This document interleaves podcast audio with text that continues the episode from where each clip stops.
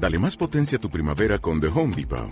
Obtén una potencia similar a la de la gasolina para podar, recortar y soplar con el sistema OnePlus de 18 voltios de Ryobi desde solo 89 dólares. Potencia para podar un tercio de un acre con una carga. Potencia para recortar el césped que dura hasta dos horas. Y fuerza de soplado de 110 millas por hora. Todo con una batería intercambiable. Llévate el sistema inalámbrico OnePlus de 18 voltios de Ryobi. Solo en The Home Depot. Haces más. Logras más. Son las nueve. Las nueve. Sintonizas Rack Mallorca. Mayor Mallorca. 89.2. 89.2 FM. FM. True Teatra presenta Gran Circo Acrobático de China. Más de 30 artistas en escena, con medallistas olímpicos y artistas del Circo del Sol. 31 de enero, 1 y 2 de febrero, en True Teatra. Sencillamente único. Entradas en taquilla truiteatra.es y mallorcatickets.com. Lo mejor del pop nacional en Rack Mallorca. Beret. Lo siento por hacerte tiempo, por pensar que hacer otro intento, por tenerte, lucharte y sentirte tarea feliz. Rack Mallorca. Manuel Carrasco. Déjame ser y canción, déjame ser en libertad, déjame ser bandera blanca, para rendirme en tu verdad. Rack Mallorca. Melendi y Alejandro Sanz. Ella ni tú ni nadie le para los pies. Déjala que baile con otros zapatos, unos que no aprieten cuando quiera dar sus pasos. Rack Mallorca. Cepeda. Y eres tú con tu luz, tu risa y ya da igual, iluminas todo. Rack Mallorca. Alfred. Quédate conmigo, no sé cómo acaba todo. Cuando no queden días ni para estar contento. Escuchas Rack Mallorca. 89.2 FM.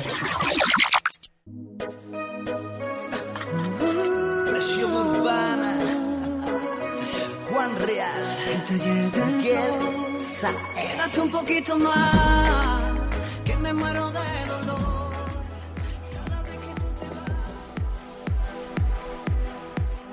Bueno, ya estamos de nuevo aquí. Siempre acompañado por un equipazo. Personas sensibles no solamente con lo social, sino con lo científico, con lo tecnológico. Siempre atentos a los devenires de nuestros tiempos. Y es que vivimos un momento en el que la ciencia, la tecnología, está dando saltos exponenciales. Dentro de poco nos costará muchísimo adaptarnos. De hecho, tendremos que ser readaptados para convertirnos en una especie de cyborgs. Seguramente lo veremos.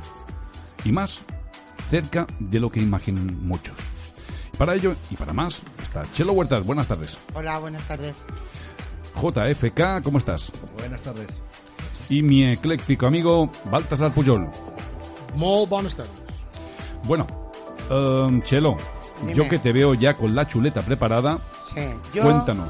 ya sabéis, ya os dije la semana pasada que yo soy ácrata. Y yo me he montado mi propia sección. Ruiz de la todos, Prada. todos los días. No, no, ácrata, ácrata, no ágata.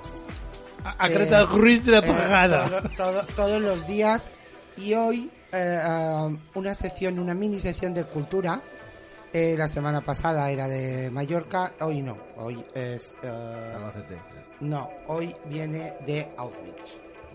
Uh. Porque ayer se celebró el 75 aniversario de la liberación eh, de los presos en, en Auschwitz.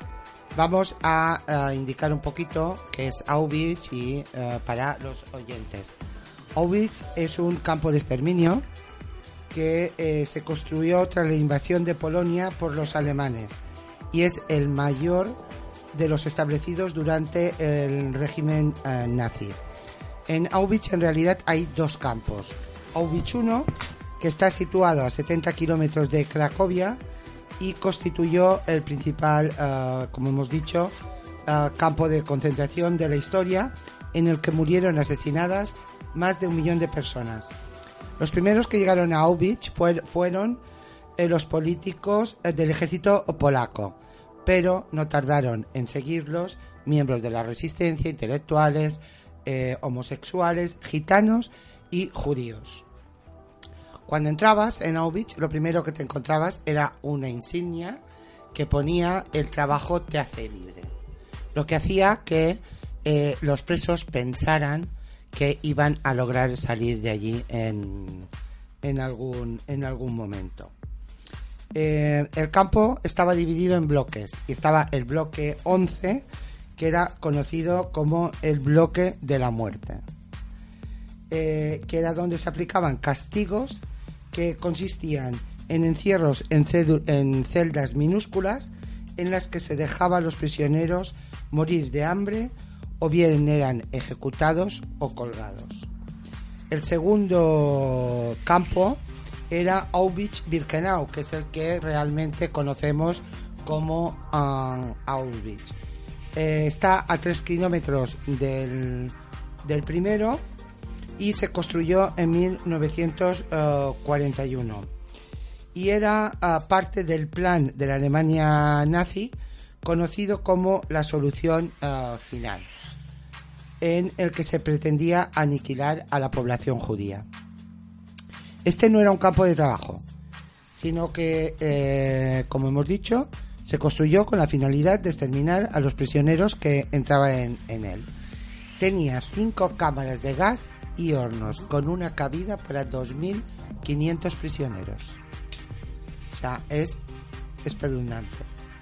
En un primer momento a las mujeres no se las llevaba allí, pero a partir de 1942 ya empezaron a llevarlas y eran asesinadas o las obligaban a formar parte de crueles experimentos de esterilización. La solución final, sí. El eh, 27 de enero de 1945, las tropas soviéticas liberaron a los prisioneros que quedaban en el campo, aunque por desgracia, como os podéis imaginar, la mayoría de ellos estaban enfermos y apenas con vida. Bueno, ayer 200 de estos eh, supervivientes volvieron a Auschwitz en, su en el 75 aniversario de su liberación. Y me gustaría recordar la historia de alguno de ellos. Por ejemplo, Yvonne Engelmann, 92 años. Recordó cómo la trajeron de un gueto en Checoslovaquia en un carro de ganado. Fue despojada de su ropa, afeitada y puesta en una cámara de gas.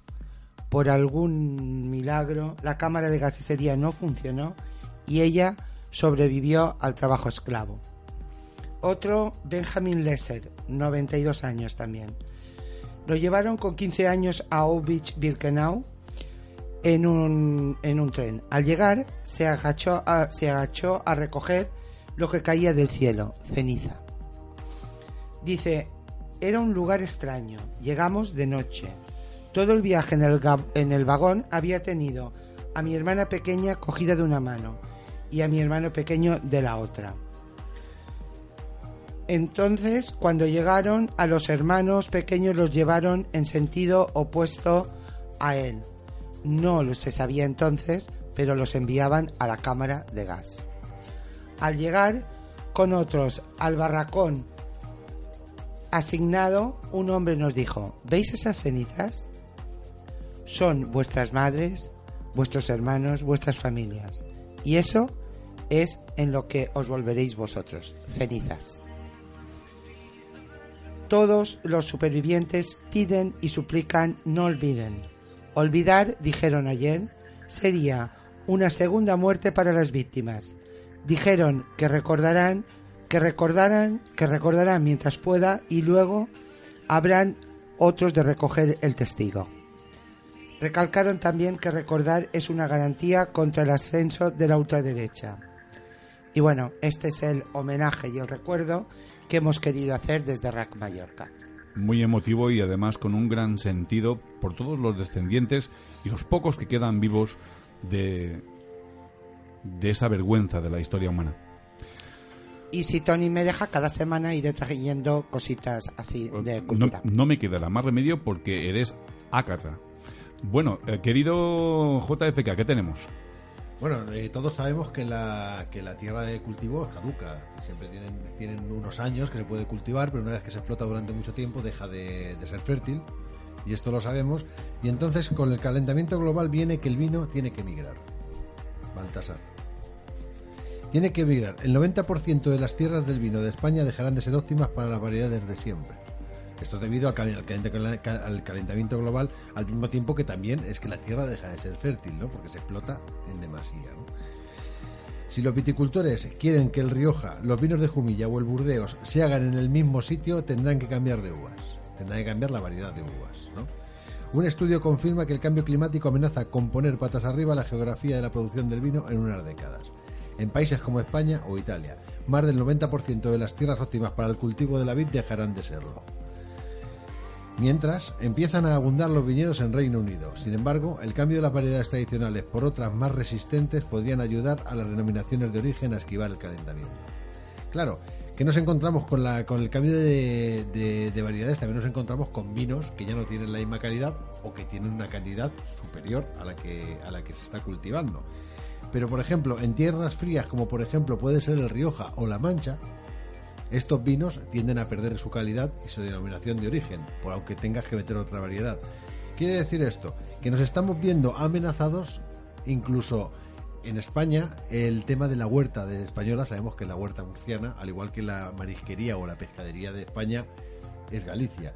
Nos estamos viendo que por culpa del cambio climático todo esto también tendrá una fecha de caducidad y irá desapareciendo, de manera que tendrán que tomar el testigo otras tierras más fértiles con otros climas que adopten tras el cambio climático. Por lo tanto, España está jodida, mires por donde lo mires, porque no solo perderemos nuestro gran clima o nuestro sol, sino también que perderemos nuestras variedades, nuestra alimentación mediterránea y nuestros cultivos. Yo no entiendo de vino, pero sé que hay añadas que son mucho mejores unas que otras y supongo que debe ser por el clima que ha habido en ese en ese año que hace que la uva sea Si, si ha llovido más, si ha llovido menos, si Sí, ha habido pero- más temperatura, si ha habido menos. Pero lo que está diciendo José Luis es que con el cambio climático estamos, vamos a conden- poder- estamos condenados a cambiar todo nuestro sistema productivo. Exactamente. O sea, el vino del Riesling, que es un vino malo, que tienen que ponerle azúcar para que al menos se emborrache, ellos, sin tocar nada, en 30 años van a conseguir unos vinos tan buenos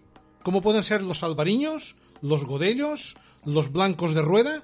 Van a conseguir un vino extraordinario sin tocar nada. tener Ten en cuenta, absolutamente nada. ten sin tener idea de cómo lo tienen que hacer para luego tener que dar suministro a todos. A todos. que el- tú, Vale. si quieres, tú quieres, si quieres eh, probar un vino real, tienes que irte a un vino ecológico. Porque luego está el arte de cada enólogo dentro de cada bodega de darle el sabor, la textura y el carácter que esa bodega quiere. Es química también como cualquier otra. Como Sí, cualquier bueno, otra- también interviene Exacto. el barril si en donde quieres- la madera que Exacto, tiene. la madera de roble americano. tiene, o sea, pero, pero que si tú quieres cosas. probar realmente una variedad de uva y, y disfrutar del sabor de esa, de esa uva, aparte de tomar un buen mosto de, con esa uva, que es como se cata realmente la uva antes de hacerla vino, lo que llevamos a la mesa, también está el vino ecológico con el cual puedes disfrutar de, de esa variedad de uva. De los vinos normalmente que tomamos en cualquier restaurante, estos vinos riojas caros o estos están bien, bien, están bien procesados químicamente para que tener ese carácter, esa textura y ese sabor. Ya bueno, pero si con el cambio climático vamos a perder todo. Sí, vamos a perder la variedad, la variedad de uva. Quiere decir la variedad de uva. El variedad de uva ahí. eh, Ya hay mucha variedad. hay mucha sí. variedad de uva, pero claro, tú tendrías que hacer una mucho más resistente a la zona donde. Porque los mejores vinos son normalmente en sitios que el invierno es muy frío. Como el la verano, Rioja. Y el verano es más seco. Es un, es- un clima seco que es muy frío y en verano muy. muy- Oye, y en este mundo, Baltasar, no llueve siempre a gusto de todo el mundo, No, ¿verdad? no, no, no. Es más, eh, alguna vez, para quitaros a alguien de encima, eh, habréis empleado expresiones de que dice esto cuando los cerdos vuelen, o cuando las ranas crían pelo, o cuando lluevan rana. Vamos a ver, eh, que los cerdos vuelen, estoy hablando de los suinos de cuatro patas, es realmente improbable. En algún avión de Ryanair algún cerdo inglés estará volando, pero no, hablamos de estos.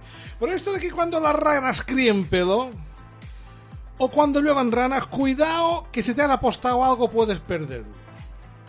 Hay una raza de ranas que tienen pelo. Y se han dado lluvias de ranas. Lluvias extrañas, lluvias de ranas, lluvias de peces, lluvias de algas. ¿Cómo puede ser eso? Digo, pues, aunque resulte un poco extravagante hablar de esto, es un hecho cierto. Han llovido ranas del cielo. Así como mm, pececitos e incluso hasta pájaros. Eh, normalmente cuando, cuando llueven, mm, los- estos animales están muertos. Están muertos. ¿Y por qué ocurre esto? Esto ocurre porque, eh, bueno, ahora tenemos unos hechos científicos que lo constatan. Pero mm, antiguamente, pues esto se le daba una... Bueno, eran respuestas divinas. Sí, algo habremos hecho bien o algo habremos hecho mal. En la Biblia ya se hablaba de la- las siete plagas de Egipto. Una de las plagas fueron ranas. Em, en la Edad Media incluso se creía que los peces se criaban en el cielo y cuando eran adultos caían al mar y los pescábamos. Porque claro, alguna vez se equivocaban y caían en tierra. Claro, No, no había la ciencia que hay ahora. Eh, incluso hasta mm, consideraban que eran mm, regalos de Dios esto cuando caían en tierra. Eh, De hecho, yo creo que así incluso se podría explicar el milagro de los panes y los peces. Debía haber una lluvia de, de peces en ese momento. Bueno, yo Y, y lo de los panes fue que abrieron un mercadona en Judea, que estaba justo al lado, y hubo uno de los apóstoles que dijo, voy a andar a comprar pa. Anamos en el mercado a comprar pa, y aquí va un bon. Bueno, tengo que deciros que yo como eh, tuve la suerte de tener un profesor de religión que además de sacerdote era antropólogo y jamás nos hizo rezar, siempre nos explicó todas las religiones, su contexto histórico y antropológico y nos explicó lo que era el maná. Por ejemplo, ¿no? Y, y no- nos dio una explicación científica de todos los milagros que pudo tratar durante aquella época de la Biblia. Y me estaría encantado un día que hiciéramos un especial de la explicación científica de esos milagros. Porque es un hombre que yo le debo el hecho de que nos enseñó a pensar y no a creer. Bueno, muy pues, importante. pues sí, vamos a hablar un poquito más en serio ya de esto, de las lluvias extrañas, de las lluvias de peces. Bueno, esto eh, ya lo, mm, lo documentó un, un científico francés en- en- hace dos siglos y se atribuye sobre todo a fuertes vientos sobre humedales. Vientos que son capaces de levantar a estos pequeños seres, a, altura de hasta, hasta las nubes, llegándolos a congelar y caen al suelo junto con las precipitaciones propias de la, de la nube. Em, la lluvia de peces mm, eh, siempre está asociada a las trombas marinas. Trombas marinas son estas corrientes de aire caliente que se forman a nivel del mar, se elevan en forma espiral y absorben todo lo que, todo lo que encuentran a su paso. Y a medida que van perdiendo intensidad, pues van cayendo y van dejando todo el rastro. Yo tengo un, un tío mío, el tío Rafael, que si me estás escuchando te mando un saludo, que fue testigo de una tromba marina que se formó a la altura del Molinar, esto cuando él, era, él, él hacía la mili en ese- cacho de reclutes, ese coste del gas. Pues vio la tromba marina cómo se hizo a la altura del Molinar y se fue acercando en dirección a la Sau y dio una vuelta y entró por la caja de reclutas. Y cuando Ala. llevaba eh, 20 o 30 metros sobre, sobre tierra, pues se desmoronó i veia varis veure gent corrensos a treure els esparrais que van pegar per damunt la carretera un festín un festín de peces, de trastos, de cosas, de algas, de... de- Tantas como ahora, seguro que no. no, ahora todo serían botellas de plástico, condones, todo tipo de porquería que pueda haber cerca de Camperentoni. Bueno, y, y como lluvias raras, es- está constatado que en el año 1880, aparte de fundar una empresa turronera, pues llovieron codornices en España. Hubo una lluvia de codornices. Y últimamente, la, mm, la lluvia más extraña que se ha registrado around the world fue en Florida, en Estados Unidos, que llovieron iguanas. Pero lo, lo de estas iguanas es que pesaban entre kilo y kilo y medio. O sea, que te caía encima y... Vaya iguanazo te podía dar. Pero la cuestión no fue ni por una tromba marina, ni fue por una fuerte corriente de viento que... devo- No, no, no, no. Fue que hizo tanto frío, tanto frío, te ha hecho daño, cobarde, que las, se llegó en, en Florida, en Miami, se llegó a rozar el menos un grado. El uno bajo cero. El metabolismo de las eh, iguanas no pudo reprimir y se congeló el bicho. Se congeló en las palmeras. Hacía un poquet de vent y, la- Y caían. y te caían como cocos, pero te caían. O sea, y encima congeladas. Y o sea, encima con con- lo, con lo cual el Sí, golpe es aparte de que te pinchan con esos pinchos que tienen, te peor. una cristañada. Pero esto fue en el año 2018. Lluvia de iguanas en Estados Unidos. 2018 fue ayer. Anteayer, sí. Luego os quiero hablar también de otra extraña lluvia. La lluvia de arañas. Esto le va a gustar mucho a Chelo. A ver, sí, seguro. Oh. Mientras no me hables de ratas. No, hoy no, hoy no, hoy me portaré bien. Mi- Ah, mira que tú has estado rodeada ¿eh? de ellas. Ah, sí, no, a ver. De, de estas hay muchas y con estas me sé pelear bien. O sea, eh, tanto hay en Cort, como en Palau Real, como por, por allí por al lado de la lonja. Todo esto está lleno de ratas. Pero con estas me peleo bien. Son con las que son animales, con las que no... ¿Has tenido toda miedo? Con las que tienen cuatro patas no. Serrates de Y con cola no. Serrates de vintungles no te fan por. Ah, que estos no. Bueno, pues os voy a hablar de lo que es eh, lo que se ha denominado como lluvia de arañas. Em, aunque hablemos de lluvia, no es una lluvia en sí. Eh, cuando ha- hablan de una lluvia de arañas, o sea, no es un fenómeno meteorológico. De lo que realmente se trata es de una migración de arañas en masa. Estos hechos se producen normalmente porque es donde vive este tipo de arañas en Brasil y Australia. Es una araña que se llama, me lo he apuntado porque de memoria no me hubiera acordado en la vida, Paraguizia bistriata, que es una araña pequeña, pequeña, pequeña, pequeña. Pero es una araña eh, que vive en, en conjuntos de arañas, en poblaciones de millones y millones de arañas.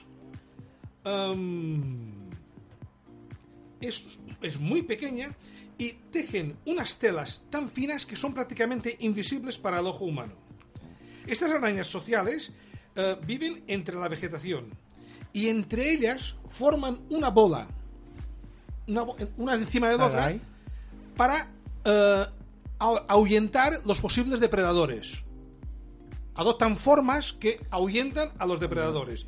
Y por las noches salen a tejer unas inmensas redes que llegan a medir 4 metros de ancho, de 4 metros de ancho y hasta 3 de espesor. Son, hacen una pared.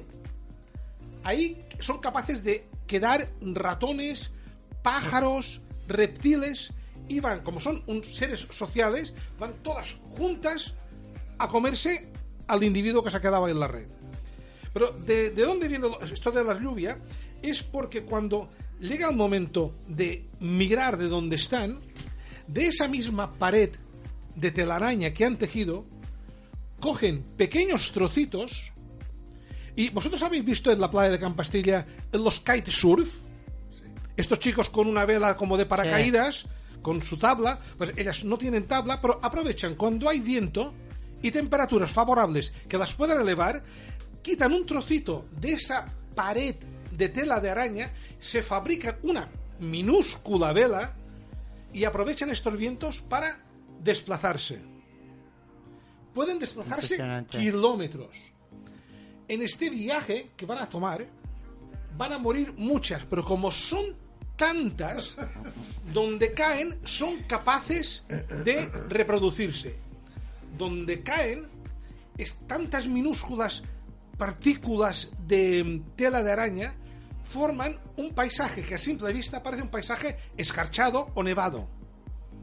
Claro, esto en Australia y en Brasil dices, ¿qué ha pasado aquí que ha neu? No hi ha neu, senyora.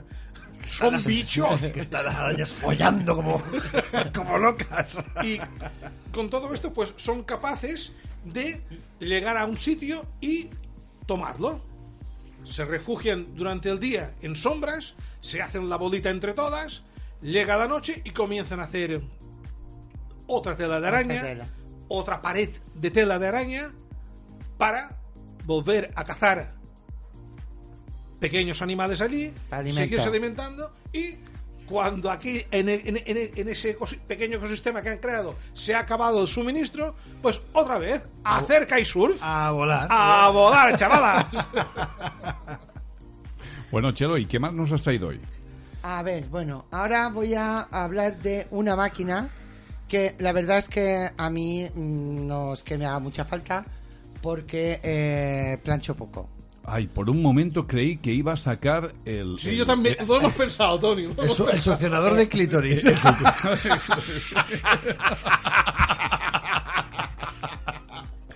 El Satisfaction. Satis- Satisfacer.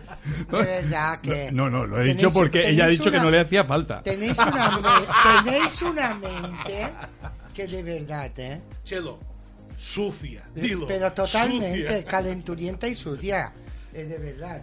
Pues no, es una máquina que se presentó en el año 2017 en la Feria Tecnológica ah, CES de Las Vegas y que ahora ha sido mejorada para poder ser comercializada. Bueno, pues esta máquina lo que hace es que plancha, dobla y perfuma ropa en 4 segundos. O sea, os imagináis, ya os digo que Una, a mí una prenda cada cuatro segundos. a, mí- a mí no me mm, me da lo mismo, ¿no? La máquina está, pero a la gente que va muy planchadita y que le gusta y que tal, pues es un es una joya. Eh, ya se pueden eh, reservar ah, las unidades, ¿eh? porque ya está a la venta desde finales del 2019 eh, está a la venta. Eh, sí, es una. Cada cuatro segundos ah, dobla una prenda y se puede utilizar para prendas de ropa, camisetas, pantalones, ah, con tallas superiores a niños de 6 años y menores que la XXL de adulto. Ah, también para almohadas y toallas de tamaño pequeño, mediano y grande. El problema que tiene es que ocupa mucho espacio. Ese es eh, su mayor problema. No es para uno de estos mini pisos que ahora se están poniendo de moda, No, ¿no? ya que es una máquina de un metro y 25 centímetros de altura, 70 centímetros de profundidad y 60 centímetros de ancho. Bueno, cabe en el balcón. Tampoco está Ah, grande. con lo cual es eh, mayor, secadora de... mayor que algunos electrodomésticos. Sí, Sí, es sí, un sí. De, de ese tipo, pero... Es viable, Bueno. es viable. Va a haber para mini pisos, mm, ya sí eh, tienes lavadora, secadora, ah, frigorífico. mm, La máquina ya creo que Y es luego- mejor no planchar. Se llama... y, y sí. luego que, que- que existe Ah. el, el- el brazo robótico chef que te prepara la comida, ¿eh? Con la receta que le pongas. Mira, Es más, también tiene una inteligencia bordado. artificial, tiene una inteligencia artificial que aprende cómo cocinas tú, para hacerlo como tú quieres. tú imagínate. Yo tampoco utilizo el. Prefiero no cocinar. Y viendo a mi parienta también. Eh, os digo que ya se puede reservar por 980 dólares. Hostia, ¿eh? No, reservar. Ah, la. Reservar. Esa entrada. Este precio incluye un 10% de descuento sobre el precio final, aunque hay que sumarle impuestos, gastos de envío y un depósito de 85 dólares. Y la empresa solo garantiza el envío dentro de Estados Unidos de momento.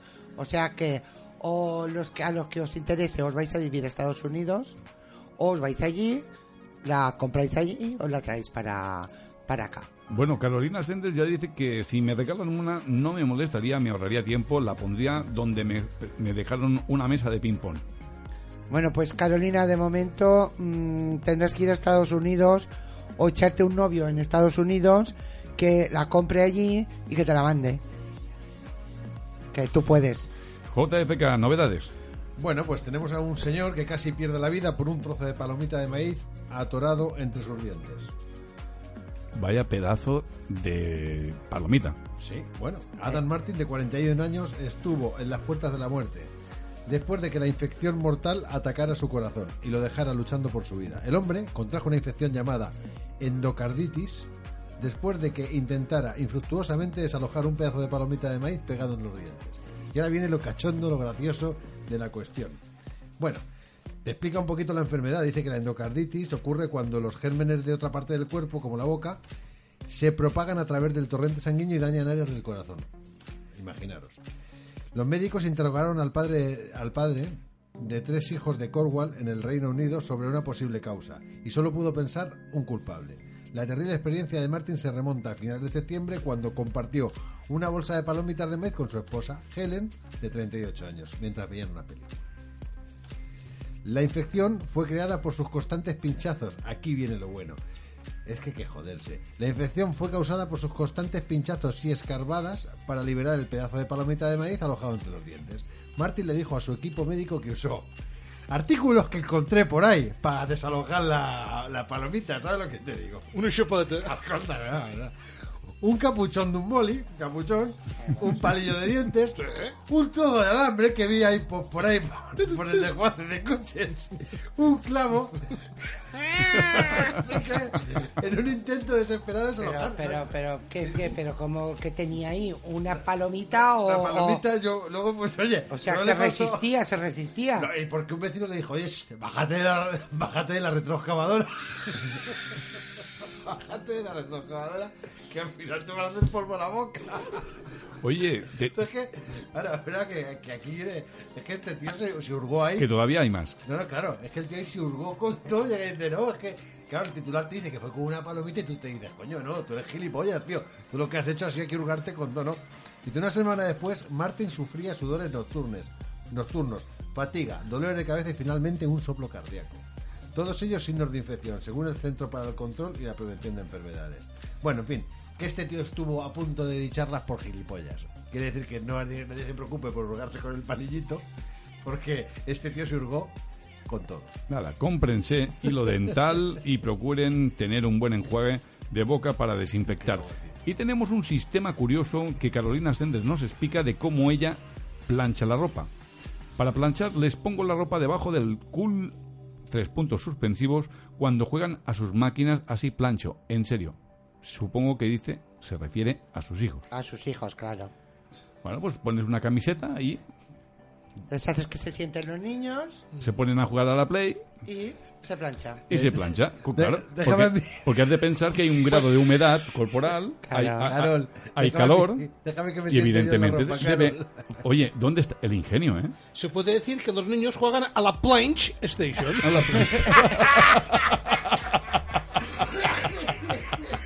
Ay, Oye, esto habrá que patentarlo, ¿eh? Planche Station. Ah, bueno, eh, yo sé que muchas veces en, en los libros de texto, sobre todo en, cuando hacemos diagramas de flujo para explicar procesos, pues hacemos árboles descriptivos de la materia que queremos hablar o enseñar. Pero árboles hay de muchos tipos. Bueno, bueno. Para todos tipos, gustos y colores. Os voy a contar algunas cositas sueltas así de árboles. No, es, no he desarrollado el tema, como otras cosas, pero me ha parecido que con, con esto ya os podíais dar un poquito así de, de idea de, de hasta dónde pueden llegar estos seres inanimados.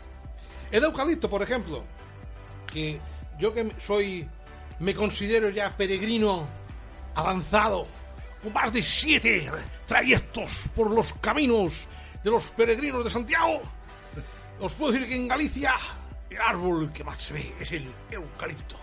El eucalipto es un árbol que han, han introducido en Galicia, no es, un, no es un árbol autóctono, es un árbol maderero. ¿Y cuántos bosques habrán quemado para poder sembrarlos, eh?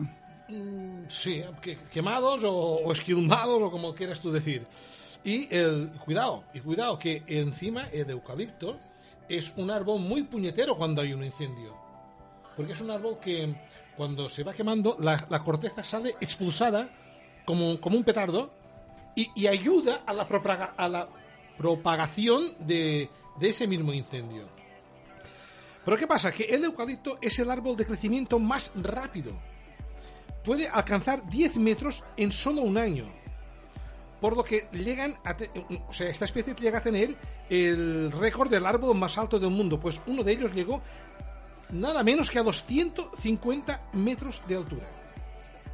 Aunque la especie más alta en sí son las secuoyas. Pero bueno, sería un ejemplar que ya lo, lo guardando. Y aquí m'haurà sortit bo. Eh? Toni, aquí m'haurà sortit bo. Aquí farem un lápiz que te cagarás. 150 metros de árbol. Luego, tenemos el, el baobab. El baobab es un árbol del desierto. Y mira que en el desierto llueve poco y hay poca agua. Pero en su tronco es capaz de almacenar mil litros de agua. Si un día te vas por el desierto O sea, que y te encuentras un baobab, procura llevarte un barbequí, far un foradet. Eh? Eso sí sabe a rayos. Sí, pero es agua. Es, Es, agua, es, agua, es potable. Luego, el... Primero tengo que saber qué es un baobab esto, como hayas dicho. ¿Cómo es? De hecho, hasta te, hasta te indican la dirección de- del sur y el norte.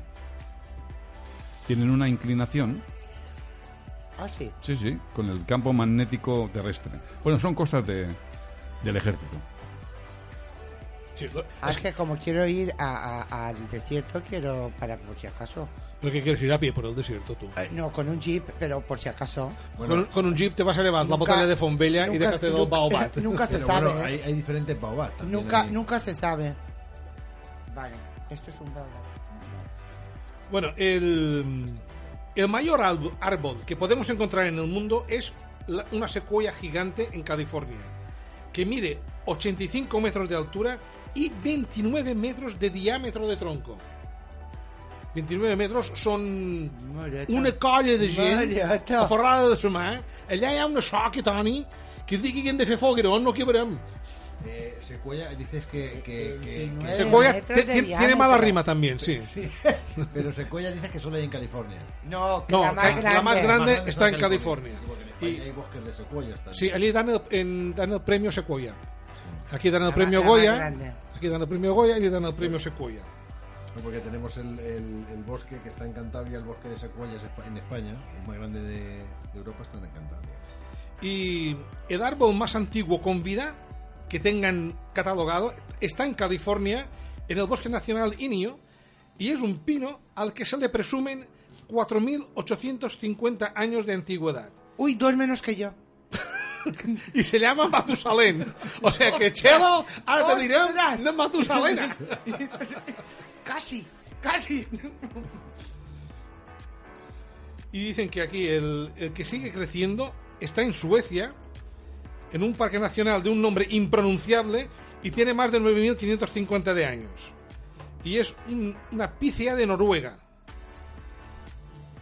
Es un, de, la, de la raza de los pinos.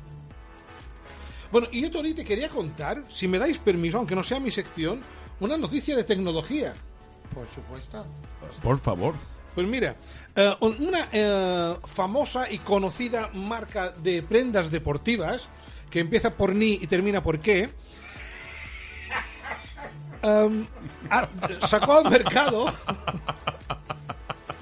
¿Te regalan eh, las prendas? Eh, no, Ah, vale. no, no, para Que nada. quede claro No, que no. aquí no hablamos de Si me la marcas, ¿eh? regalasen hubiera dicho la marca, pero como no me la regalan no la digo. claro, Eh, no, no. Empieza por ni y termina Ca- por qué. ca- Adidas. Casi, casi, casi no lo has dicho. No, no, no, está ben alerta. era ben Ben alerta. alerta. Pues esta empresa eh, sacó un modelo de zapatillas que todas estas zapatillas de running llevan un sistema de amortiguación en la suela. Se emplean tipos de gel, tipos de foam, tipos de espuma. Y esta, eh, en esta ocasión utilizaron agua bendita del río Jordán. En lugar de cámaras de aire, cámaras de agua, pero agua bendita del río Jordán. Pusieron a la venta 3.500 pares. La pusieron a la venta solo en la página eh, web de, la, de esta empresa que, te- que- que te- que empieza por ni y termina por qué. Las pusieron a la venta a un buen precio y se agotaron en 10 minutos. Se vendieron todas en 10 minutos. ¿Queréis saber cuál era el eslogan? Estas zapatillas son para que corras como Dios. Yo quiero saber el precio si lo sabes. 350 euros. Oye, pues eso, Madre. para comer como Dios. Oye, te, te están bendiciendo los pies constantemente. Madre mía. Benditos sean los pasos que tú das. En el nombre de Yahvé. Madre mía. Por, por Dios. Por Dios. Oh, oh my God. ¿Hay más árboles todavía? Eh, no, ya he terminado con los árboles. Los he quemado todos. Bueno, pues pasamos a la sección ácrata de mi gran amiga Chelo Huertas. Bueno, ah, pues hablaremos de las mentiras del agua embotellada, que cuesta 300 veces eh, más que la del grifo y no es mejor para la salud. Claro, quien ha escrito esto no ha bebido el agua ah, de Mallorca. Especialmente ¿Puedo- cocineos. Puedo decir que para empezar que tenemos un 0,82% de eh, cal, cuando la Organización Mundial de la Salud dice que como máximo un 10, un 0,10%, lo cual significa que somos la región de Europa con más litiasis renal y sufrientes, de com digo en el mallorquín. Claro, este seguramente eh, debe ser de madrileño, en donde el agua ah, tiene una buena calidad y claro que es una aberración mm, beber ah, agua embotellada, pero claro, aquí ah, pues eh, la cosa es diferente. De todas maneras, eh, somos el cuarto país eh, europeo de, que consume eh, agua en, embotellada. Eh, vamos por detrás de esperad, de Francia. Italia y Alemania. Three points. Alemania. Three points. Y, a- y a- Germany, y a- free y Alemania. En el año 2018 se bebieron más de 6.000 litros de agua embotellada. Claro, ¿qué pasa? Que esto es un desastre medioambiental. Básicamente... Por el es- residuo.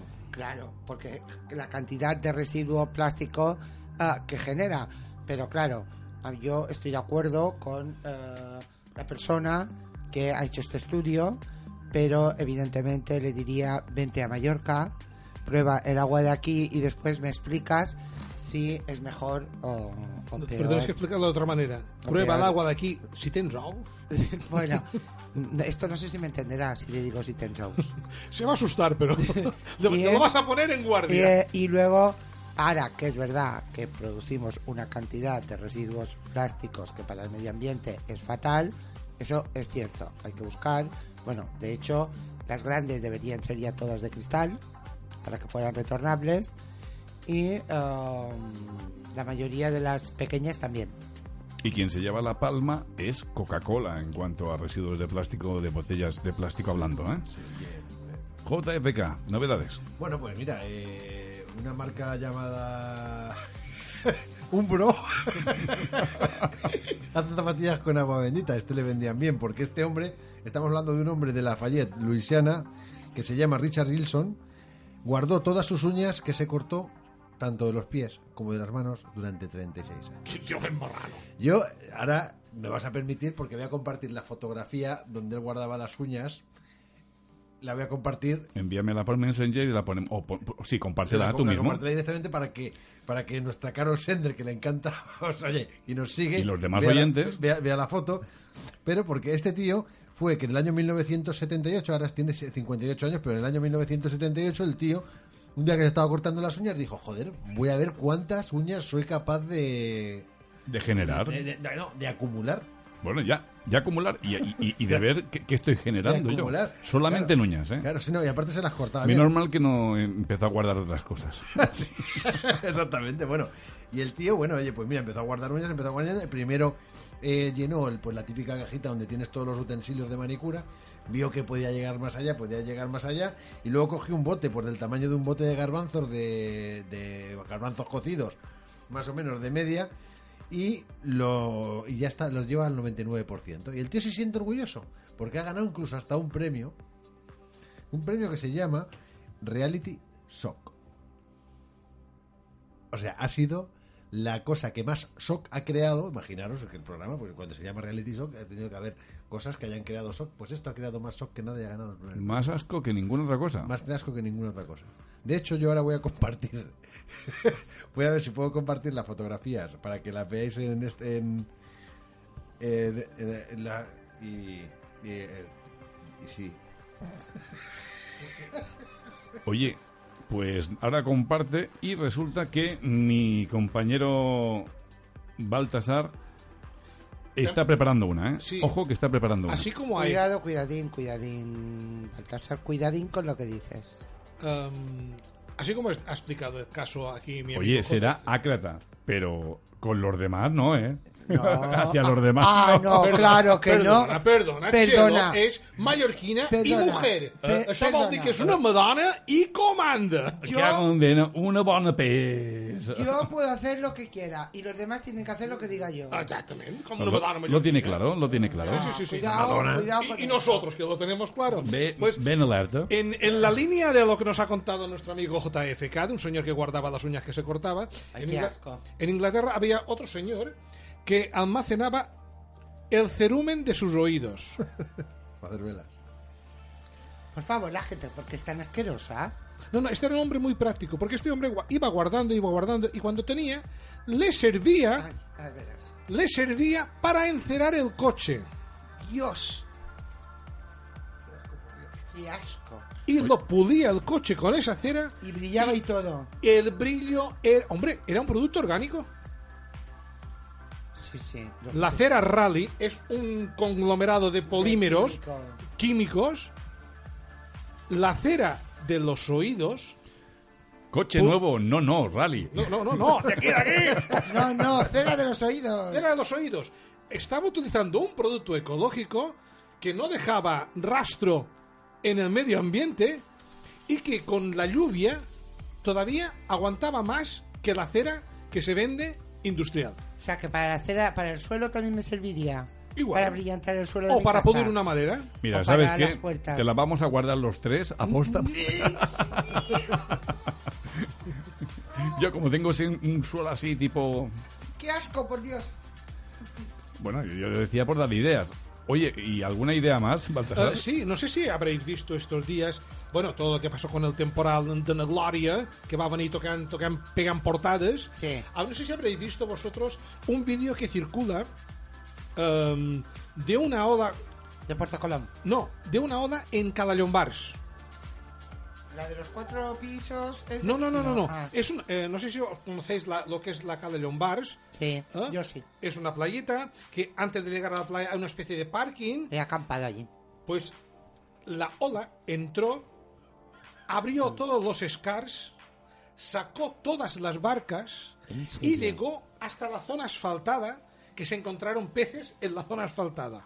Hay un vídeo que circula por las redes y para que os hagáis una idea de la fuerza que pueda tener el agua, aunque solamente haya eh, cinco dedos de agua, el agua tiene una fuerza inusitada. Vosotros conocéis lo que es el río Amazonas. El río Amazonas es el río más caudaloso del mundo, Sí. uno de los más grandes. Pues para que os, os hagáis una idea, el río Amazonas cuando llega al mar, pues es donde se mezcla el agua dulce con el agua salada. No os podéis imaginar con la fuerza y la potencia y el empuje que lleva el agua dulce sobre la salada. Llega hasta a 180 kilómetros el agua dulce dentro del mar. Ahora tengo que mirar porque si es por la densidad o...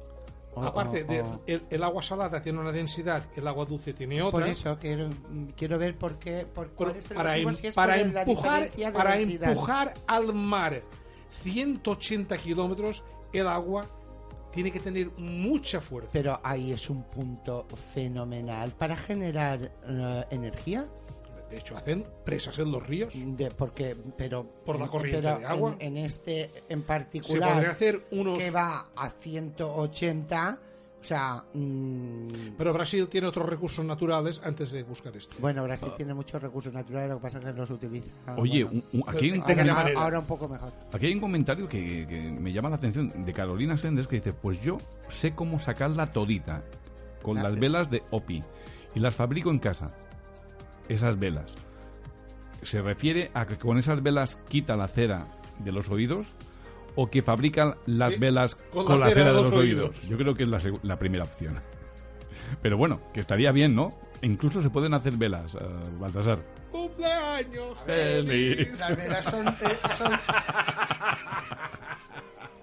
que te chorree encima la tarta. encima. Sí, sí. ¿Sabes? Pero será ecológico. Es orgánico, sí, es sí. orgánico. Sí, sí. Os la coméis vosotros, vamos. De verdad. Que- Bueno, que- pero ¿Quién no lo a ha probado de niño? ¿Cómo, cómo sois? Pero, eh? pero, pero- pero si no se lo cuentas a nadie, nadie se entera, ¿no? Encima. Encima. O sea, en- en- Oye, vete a en- saber tú. la- la- la- encima a, a, a diciendo ver, mentiras. vete a saber tú lo que llevan las velas de cumpleaños compradas en los chinos. En los chinos y sin chinos. Vete a saber tú la cera de, de oídos de chinos. O sea, o sea, de- de- del mulo, de, de la cabra. No, normalmente son, son parafinas. Bueno, y la ternera con salsa de ostras. vale, sí. Ella las saca con las velas Hopi, que son Correcto. las que ella fabrica en su casa. Ah, muy bien, muy bien, muy bien. Bueno, que sepáis que la, que la falta de sexo agudiza la vista. Uy, mira, una caro macho. Pues yo como no veo... no me ves a mí como yo es que no veo ni torta. No veo ni torta, por la noche me tengo que poner gafas para conducir, que no veo nada. O sea que no es mi caso. Es como, a- a- ¿te acuerdas de aquel, chiste, de, de aquel chiste, no? De aquella mujer que se fue desvariamos. oculista que, que decía, oiga, doctor, es que... Nada, no lo cuento, no, no, es muy sexista, no. No, quiero- Ahora, ahora, ahora, lo he acojonado, lo he acojonado. Si yo no estuviera aquí, que estuviera detrás, como el sábado qué va, qué va. pasado, que se permitió una serie de licencias, porque yo no estaba aquí y solo podía mandarle mensajes de que te la estás ganando. Pero Pero, sabe que aquí se la gano y se la doy. Pero quería saber si lo estaban escuchando. Aquí se la gano y se la doy. Sí, Fue no, aquí con cuidadito, ¿eh? Chelo, fue un control de audiencia. Eh, sí, claro. Sí, porque hay gente que te escucha, pero Sí, no te oye, o te claro. oye, te- pero, pero no te Ah, escucha. ah, Claro. De todas maneras, deberías avisar a los oyentes que ha pas- ha- hemos terminado con la parte seria de ciencia eh, y tecnología y que ahora ya vamos a desvariar. Yo creo que hemos estado desvariando desde el minuto uno. Bueno, Oye, perdona, eh, yo he no, hecho no, una no. intervención muy seria conmemorando el 75, Ah, el bueno, eso 75 sí. Bueno, aniversario de la liberación. Hacerlo con, con un poquito de humor yo creo que, que está muy bien, porque ya está bien de los seriales, de conferencias que dan y de programas seriotes. No, no, vamos a reír un poquito, ¿no? Tony, y, y no hemos hablado antes del superagente Maxwell Ábalos, ¿eh? Hostias, ah, mira, nos quedan ocho minutos. Venga, ocho minutos. ¿Cómo Explícanos. gusta meter el dedo en la A ver, llaga? ciencias políticas, ¿Eh? ciencias A políticas. ver, A ver, ¿cómo, Venga. cómo, cómo os gusta? ¿Cómo es capaz? A ver, Entra dentro del el programa, es, muy interesante. Sí. eh, y, Y- me dijo, tú sabes perfectamente Ahora, oye, que tú no sabes, puedes Tú bajar. sabes, tú Oye, sabes. dame mi amor. Vamos, vamos a hablar. Tú que ves Solana no sabes mi amor. Aquí no te va- quiero. Mi Va- va- amor es cubano. Vamos, vamos a hablar ahora. Mi amor... Mi hermano, No, a mí lo que me sorprende es mi hermano, son- que- vamos a hablar ahora de, de ciencias sociales. Ciencias sociales. Ah, ah, explícame lo de la gente. Al ministro Ávalo la noche le confundió, chicos. le Y el aeropuerto más... Iba al aeropuerto. Yo quería coger el ave y acabé en el aeropuerto, chicos. A ver, a ver, explícanos, explícanos un poquito la historia. Vamos a poner en antecedentes a los, No sé, a, vamos a ver. a- a los oyentes que, el- el que se- deben el preguntarse sí. qué nos ha dado. Sí, no, el señor ministro pues tuvo un encuentro acertado o no con una política en, en el aeropuerto a las 12 de la noche, porque sí o porque no. Pero la cuestión es que este hombre ha tenido que dar cinco veces explicaciones y nunca ha dado la misma. Eso suele pasar cuando mientes. Por eso. Y mientes y Cuando dices la verdad, Hay que tener mucha das memoria. la misma explicación tres Sí. años después y, y y sigue es exactamente igual. El problema cuando las vas cambiando las versiones es porque mientes. Mientes. Sí. Eh, le llamaremos Pinocho a partir de ahora. ¿Os parece bien? Hombre, pero yo en el contexto que estaba me gustaba más lo del superagente Maxwell Avalon.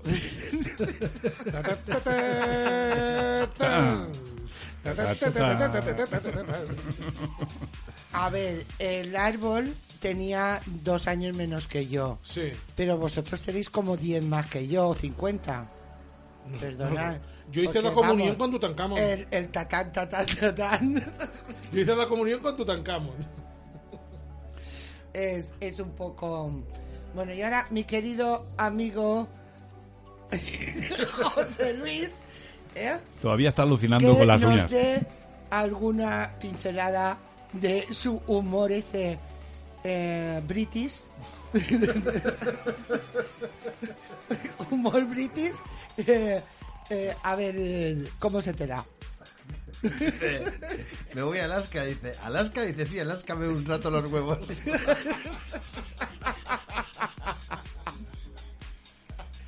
Y ahora vamos a pedirle a Tony Bauza que nos cuente el chiste que no se ha atrevido a contar.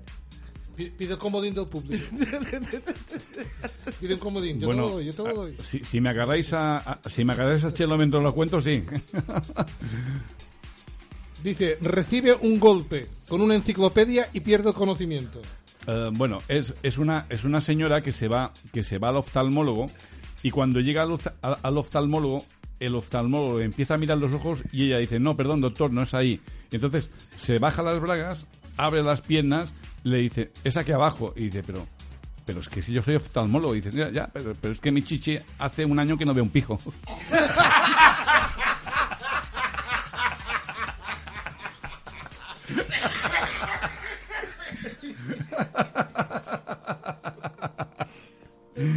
Ey, ey, y la chica a la oculista Qué bueno. Ay. Eso es como ese tan viejo que decía que, dec- Que no me parece mal. que se cruzan que se cruzan dos clítoris y le dice uno al otro dice, oye, me han dicho que últimamente no te corres y te las malas lenguas.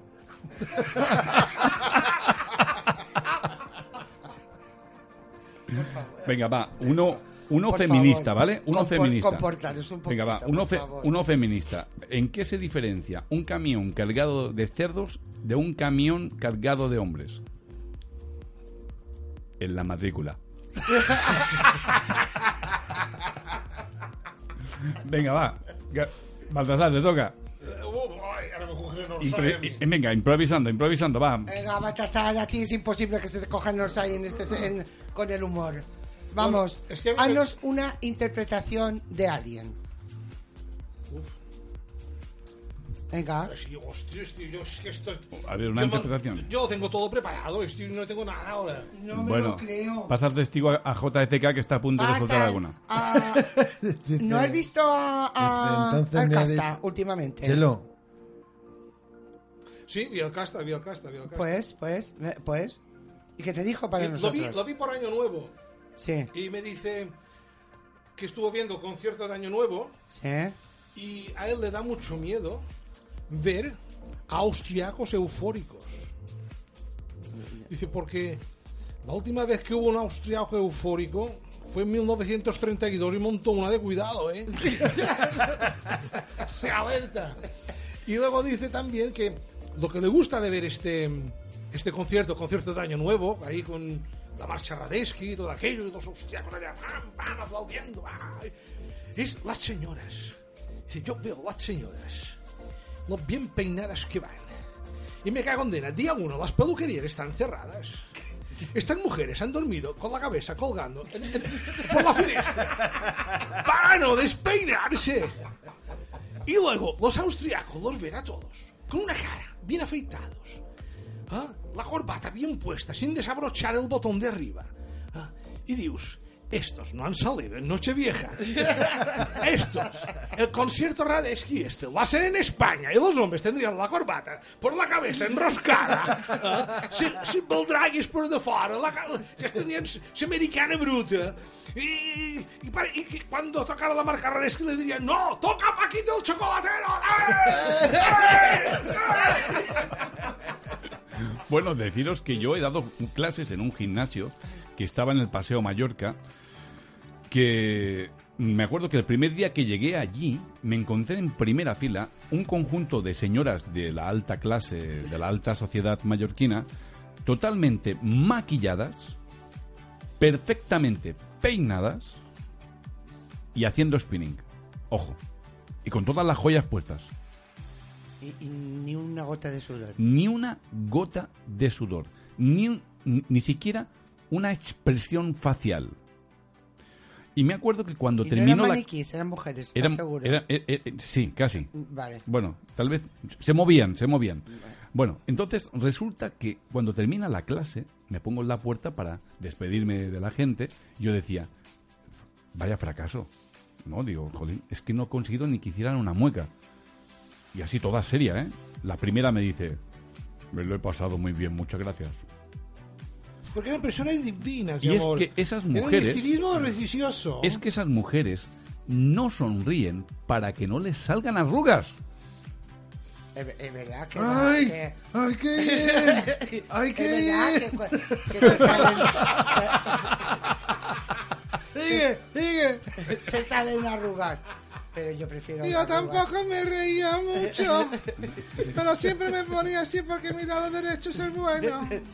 Bueno, Yo- bueno. Pues yo sí. Nos vamos, nos vamos y nos lo hemos pasado muy bien. Y es que con un poquito de humor, la ciencia, la tecnología y la naturaleza, pues se entienden un poquito más cercanas. Chelo, muchísimas gracias. Gracias a vosotros. J- JFK, gracias. Un placer, igualmente. Baltasar, mil gracias. No, a vosotros.